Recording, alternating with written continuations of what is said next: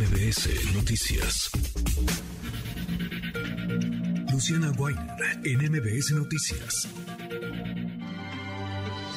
Luciana Weiner, ¿cómo estás? Juan querido, qué gusto saludarte a ti y al auditorio. ¿Cómo estás? Oye, tristísimo estas cifras que nos vas a dar a conocer. Yo no tenía idea que tantos niños padecen de cáncer en la República Mexicana. Lo que sí sabíamos era todos los niños que padecen de cáncer no tienen los medicamentos que necesitan.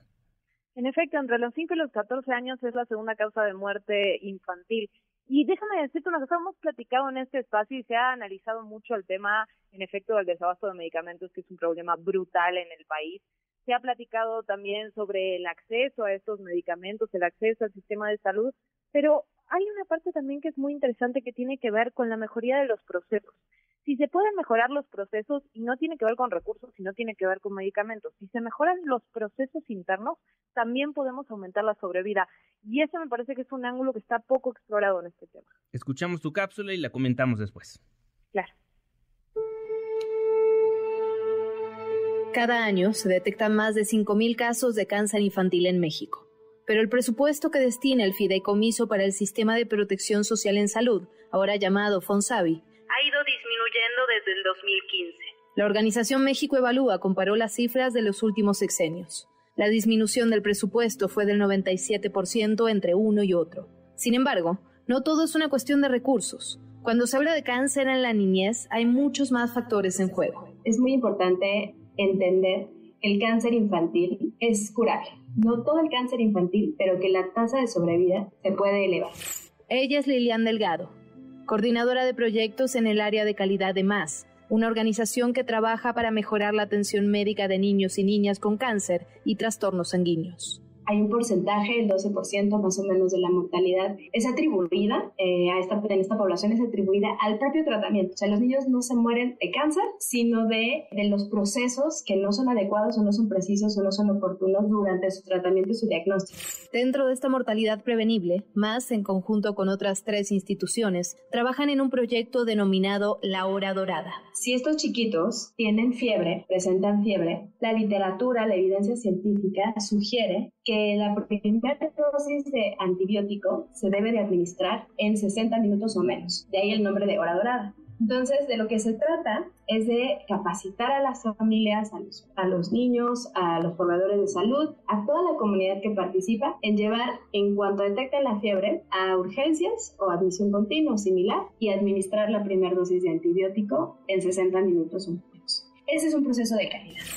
Y ese proceso de calidad, esa hora dorada, puede hacer la diferencia entre la vida y la muerte. El problema entonces no solo depende del presupuesto y el abastecimiento de medicinas, que evidentemente son fundamentales, sino también de procesos que se llevan a cabo. Esto genera una amplia brecha de desigualdad. Nosotros hemos encontrado que la diferencia entre países de ingresos altos con países de medianos y bajos ingresos, como es el caso de México, es muy, muy dispar. Incluso en el mismo país hay una inequidad en el acceso al tratamiento de calidad, que es importante esta palabra de calidad, muy diferente por ejemplo, mientras que en Chiapas puedes encontrar una tasa de sobrevida de alrededor del 35%, en el hospital de Seyut, que es de donde surgen todas estas iniciativas, la tasa de sobrevida está en 84%. Y entonces esa brecha de sobrevida es a la que queremos abordar. Si nos enfocáramos nada más en hacer, por ejemplo, lo que dices los medicamentos, en garantizar el acceso a medicamentos, se mejora un tanto por ciento. Si nos enfocamos en garantizar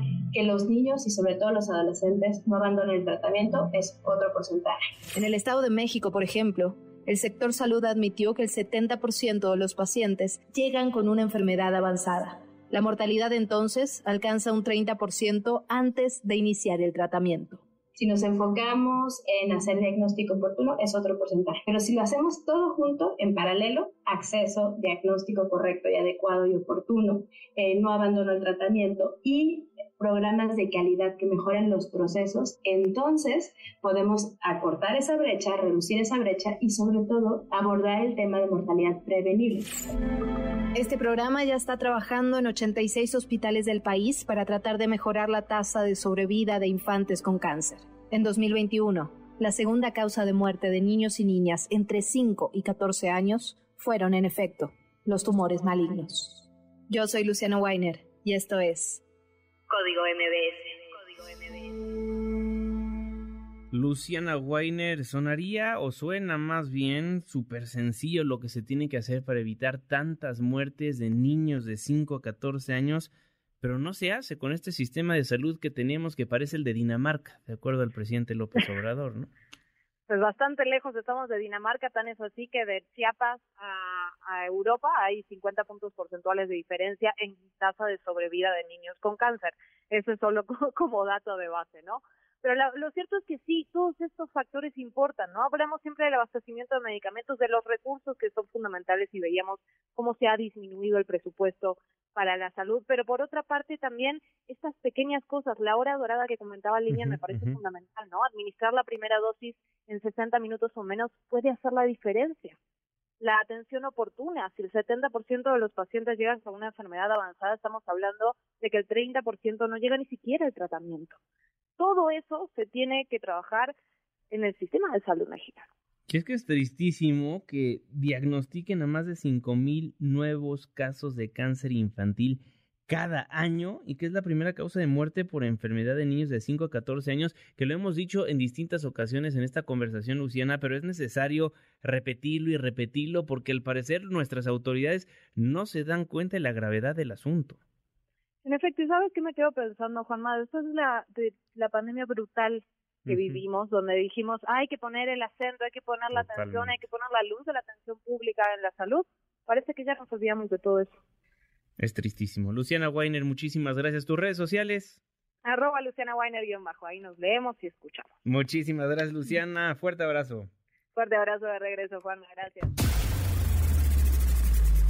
Redes sociales para que siga en contacto: Twitter, Facebook y TikTok. M. López San Martín.